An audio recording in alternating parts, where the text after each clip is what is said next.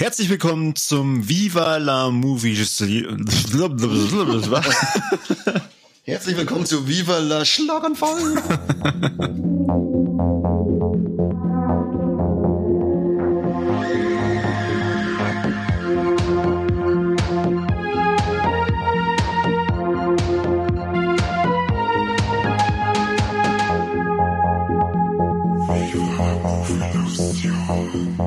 Herzlich willkommen zum Viva la Movilusion Podcast mit Kane. Hi.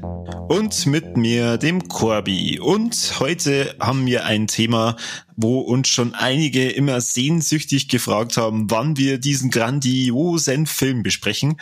Und zwar besprechen wir heute Diego Maradona, einen Dokumentarfilm über Diego Maradona.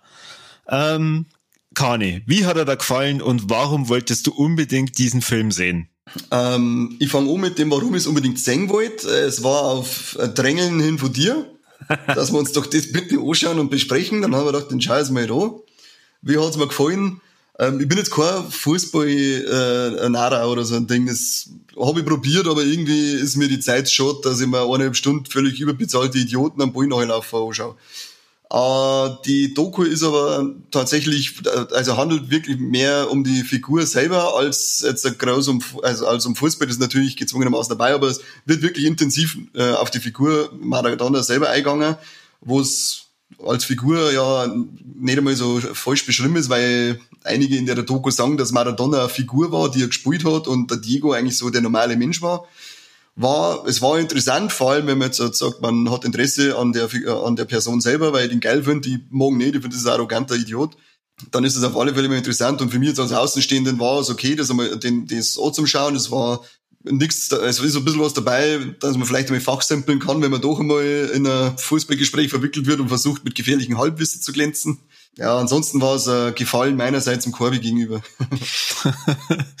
Gut, dann kommt natürlich die Frage, warum hab ich mir den Film angeschaut? Weil ähm, diejenigen, die frage mich diejenigen, die mich kennen, wissen, dass ich jetzt auch nicht unbedingt der Fußballnach bin. Äh, ich bin ganz froh, dass ich weiß, was ein Anstoß ist und äh, warum die Leute jubeln, wenn es ein Tor gibt. Ich schaue mir Fußball eigentlich nur dann an, wenn ich, wenn entweder EM oder WM ist, ähm, weil dann kommt man nicht in die Verlegenheit, dass man dann sich für irgendeine Mannschaft entscheiden muss und dann kommt es immer darauf um, mit wem du gerade beieinander bist, weil sobald du die falsche Mannschaft anfeuerst, hast du gleich äh, du Idiot, und da, das brauche ich jetzt nicht unbedingt. Du bist dann auch einer von denen, der da sitzt und fragt, zu wem helfen man? Können wir, wir zu die Roten oder können wir zu die Blauen? Nein, nein, nein, nein, da frage ich nicht. ich, ich jubel einfach dann, wenn die Mehrheit jubelt. Ah, okay. Aber wie komme ich dann zu der Doku äh, von Diego Maradona? Asif Kabadia ist ein Filmregisseur, der auch schon Dokumentarfilme über Amy Winehouse zum Beispiel gemacht hat. Und das Besondere daran ist, er arbeitet in diesem Dokumentarfilm immer mit Realausschnitten, stellt nichts irgendwie nach und versucht anhand von diesen ganzen Filmausschnitten einen Film daraus zu machen.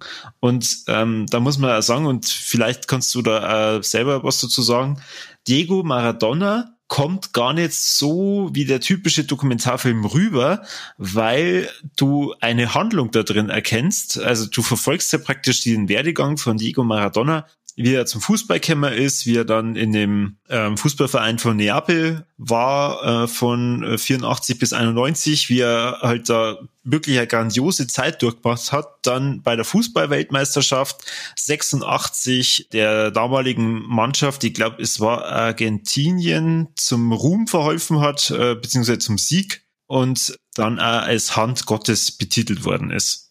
Also man merkt schon, ich kann mir das alles hervorragend merken, wenn ich es jetzt nicht gerade irgendwo abgelesen hätte.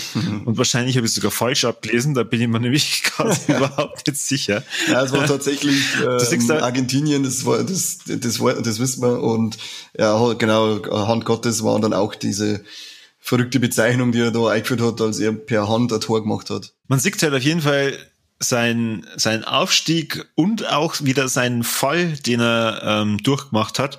In ein paar Jahren war er wirklich sowas wie Gottheit innerhalb von Neapel, beziehungsweise schon in, in fast ganz Italien. Und ein paar Jahre später hasst ihn eigentlich fast wieder jeder Warum das so ist, wollen wir euch tatsächlich auch nicht direkt verraten, weil es lohnt sich wirklich, den Film anzuschauen und wie es der Kani schon gesagt hat, auch wenn man kein Fußballfan ist. Jetzt auf das, was ich vorhin gesagt habe, vielleicht noch kurz zurückzukommen, wie ist, wie ist denn dir der Film vorgekommen? Ähm, ihr habt zwar zu dir gesagt, das ist ein Dokumentarfilm, aber ist der dir auch ununterbrochen so vorgekommen? Na, es ist tatsächlich so gemacht, dass man äh, nicht die ganze Zeit nur ähm, Dokumentation im Kopf hat, sondern es ist ähm, so eine Mischung aus Dokumentationsbiografie, sage ich mal, weil eben äh, man wirklich so die Handlung von klar auf, äh, es glaube ich, wird er sogar erzählt, sein erstes Ding, wo er angefangen hat zum Fußballspielen damals, äh, von David bis zu sein, bis, bis er zur Koksnase geworden ist. Es ist nicht so, äh, wie, wie man sich eine typische Doku vorstellt, sondern es nimmt wirklich ein bisschen mit, dass der dann, auch wenn du jetzt kein Fan oder so eben bist, aber du hast dann doch Bock drauf, dass du sagst, okay, jetzt interessiert mich schon, wie ist er dann eigentlich zu der aufgeschwemmten Koksnase geworden, die jetzt am Ende ist. Das gibt, das erzählt dieser Dokufilm auch recht schön und angenehm fließend dahin. Vor allem, es werden halt dann auch die ganzen Umstände drumherum auch noch gezeigt. Äh, warum haben sie ihn nach Neapel geholt? Er ist gebürtiger Argentinier. Ähm, zumindest so, wie es mir am Anfang vorkäme, ist, hat er wahrscheinlich nicht einmal Italienisch verstanden. Und äh, du merkst halt echt so die ersten Jahre, wo er eben da in Italien ist, dass er sich da vielleicht selber erst noch ein bisschen zurechtfinden muss. Er ist halt so der, dieser, ja, Profifußballer, den man so manchen Profifußballer zuschneiden kann, die halt einfach für nichts anderes da sind, als außer zum Fußball spielen. du siehst halt dann aber auch, dadurch, dass du halt dann auch viel aus dem Privatarchiv von seiner Familie gezeigt kriegst, ähm, wie er so als Mensch dann war, wie er dann auch beim Feiern war, wie er damit umgegangen ist, dass er eben so als Gottheit äh, wahrgenommen worden ist und unter anderem auch, was so mafiatechnisch da ist passiert ist. Ja, er hat, so ziemlich, er hat eigentlich nichts auslassen. Gell? Ähm, er kommt da zu dem Neapel-Club hin, der, glaube ich, bis dahin noch nie einen Titel gewonnen hat, noch nie eine Meisterschaft gewonnen hat. Und äh, der Maradona, der baut diese Mannschaft, das ganze Spiel und äh, Team so auf, dass es da dann äh, steil bergauf geht, sie eben auch Titel gewinnen. Es war ziemlich krass, wenn man da sieht, wie äh, Neapel in Italien behandelt worden ist, beziehungsweise was die für einen Stand hatten äh, sind immer als Kloake Italiens, glaube ich, bezeichnet worden. Also der Diego hat eine ziemliche, An also hat sehr ziemliche Anfeindungen gegenüber gefunden. Ähm, und mir wundert es auch nicht, warum er zu dem Menschen geworden ist, der er war, beziehungsweise warum er dann auch immer sauber Koks ballert hat. Weil er ist nur noch, er hat dann nur noch Schmerzen gehabt und ist durch Spritzen so aufpeppelt worden, dass er wieder zumindest die 90 Minuten auf dem Platz durchhält. Und da brauchst du dann auch nicht wundern, wenn einer auch außerhalb von den 90 Minuten, wo er wahrscheinlich auch Schmerzen hat, irgendwie versucht, das, das alles zum Betäuben. Also am Ende von der Doku habe ich mir gedacht, ich mag ihn zwar nicht, weil ich finde, er ist ein arroganter Idiot, ähm, aber irgendwo ist es auch nachzuvollziehen, warum er so ist, wie er eigentlich ist. Ja, weil es einfach ähm, krass ist, was manche Menschen erleiden und durchmachen, einfach nur damit gewinnen man, man kann es bestimmt nachvollziehen, wenn für den jungen Mann das ganze Leben eigentlich Fußball ist oder beziehungsweise der halt auch in jungen Jahren schon gemerkt hat, okay, Fußball ist meine Fahrkarte für mir und meine ganze Familie raus aus irgendeinem armen Leben. Weil das sieht man halt dann auch, er ist halt in ärmsten Verhältnissen groß geworden in Argentinien und durch das ganze Fußballspielen ist er halt wirklich irgendwann dieser, äh, die, diese Hand Gottes geworden in Italien, wo dann teilweise wochenlang wirklich seine Siege gefeiert worden sind. Also da gibt es ein paar Ausschnitte, das ist einfach übel. Das kann sich niemand vorstellen, wie wie es in, in Neapel zugange ist, äh, nur weil der Diego Maradona der Mannschaft zum Sieg verholfen hat. Ja, man. Da gibt's dann teilweise, man, man sieht dann teilweise ein paar Bilder, wo er dann ähm, als, als Madonna dargestellt wird. Wirklich so, so heiligen Bilder. Ähm, das ist einfach krass. Wenn, wenn du das anschaust und dann, wie du schon sagst, später dann ähm, die Koksnase Maradona dann auf einmal daherkommt. Ähm, das sagst du dann auch. Aufgeschwemmte Koksnase, gell? Ja, da wunderst du dir dann auch, okay, wie, wie hat der Mensch so weit fallen können? Aber es das heißt ja immer, äh, je weiter oben man auf der Leiter steht, umso weiter fällt man herunter. Ein Zitat von Daniel Kanter. ich kenne den Typen nicht, der das komische Zitat, Zitat gesagt hat, muss ganz schön der Mongo sein. Was ich noch recht äh, cool fand, ich habe es ja am Anfang schon gesagt, dass es äh, äh, da immer hieß, dass er wirklich äh, die, die Maradona seine Kunstfigur mehr oder weniger war. Die war das, sobald es um Fußball ging. Ja, aber daheim ein ganz anderer Mensch war und man ihm immer gesagt hat, zu Hause ist er der Diego und wenn er weg ist, ist er der Maradona und das, das sagt man, glaube ich, am Anfang recht schön, als er da auf Neapel gewechselt ist und es äh, äh, eben darum ging, was er mit dem Geld und macht und was sein Ziel ist und er, glaube ich, auch immer gesagt hat, er möchte seiner Mama ein Haus kaufen. Also wie, da sechst du jetzt so richtig diesen Unterschied zwischen familiären, netten Menschen, der wirklich da was äh, für seine Familie da möchte und auf der anderen Seite dann ständig diesen arroganten Vogel. Das, das, das hebt die Doku auch besonders schön hervor, finde ich. Also bei mir ist jetzt äh, ein bisschen länger her, dass ich die Doku zuletzt gesehen habe. So extrem arrogant ist er mir nicht vorkommen, sondern halt eigentlich eher immer sehr, sehr still und zurückhaltend. Und ja klar, wenn er dann was gesagt hat, dann war es jetzt nicht unbedingt das Intelligenteste.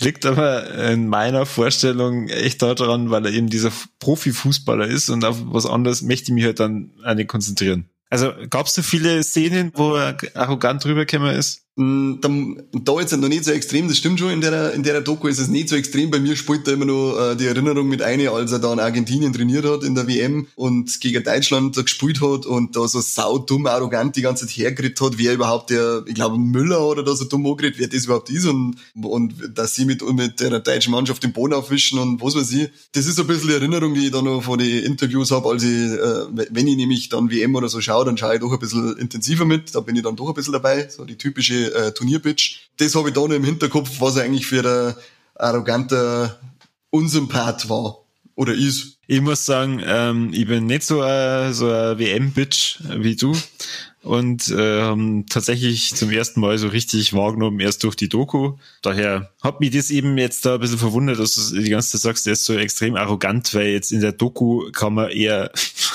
sorry, wenn ich das sag, doof rüber. Das stimmt aber, er ist echt wie so ein bisschen so Depperl, ist er die ganze Zeit umgekommen. Ja. Aber es ist anscheinend wirklich, wenn man den, wenn man den schon länger kennt, weil ich habe die Doku angeschaut und dann haben wir ähm, Besuch gekriegt, da ist meine Mom vorbeigekommen, die geht ein, sagt, dass die Maradona-Doku läuft, sagt den sein, sein Gefries auf dem Bildschirm und sagt sofort, was möchten ihr denn? also ich glaube, wenn man da immer ein bisschen Erfahrung hat mit dem Affen, dann vor allem aus, aus, aus jüngerer Vergangenheit und so, dann hat man, glaube ich, nicht so ein gutes Bild von dem Vogel, das aber ein bisschen aufkommen wird, wenn man sich die Doku anschaut, weil er halt anscheinend auch wirklich dieser herzliche Familienmensch sein kann, das er aber sobald er irgendwo in der, in, im Mittelpunkt oder vor der, vor, die, vor der Presse stand, ähm, war das weg und er war wieder dieser arrogante oder teilweise ein bisschen tölpelhafte Maradona auf. Da du und ich wahnsinnige Fußballexperten sind, könnten wir natürlich noch stundenlang über verschiedene Fußtechniken reden oder über die wahnsinnig tollen Szenen in der Dusche.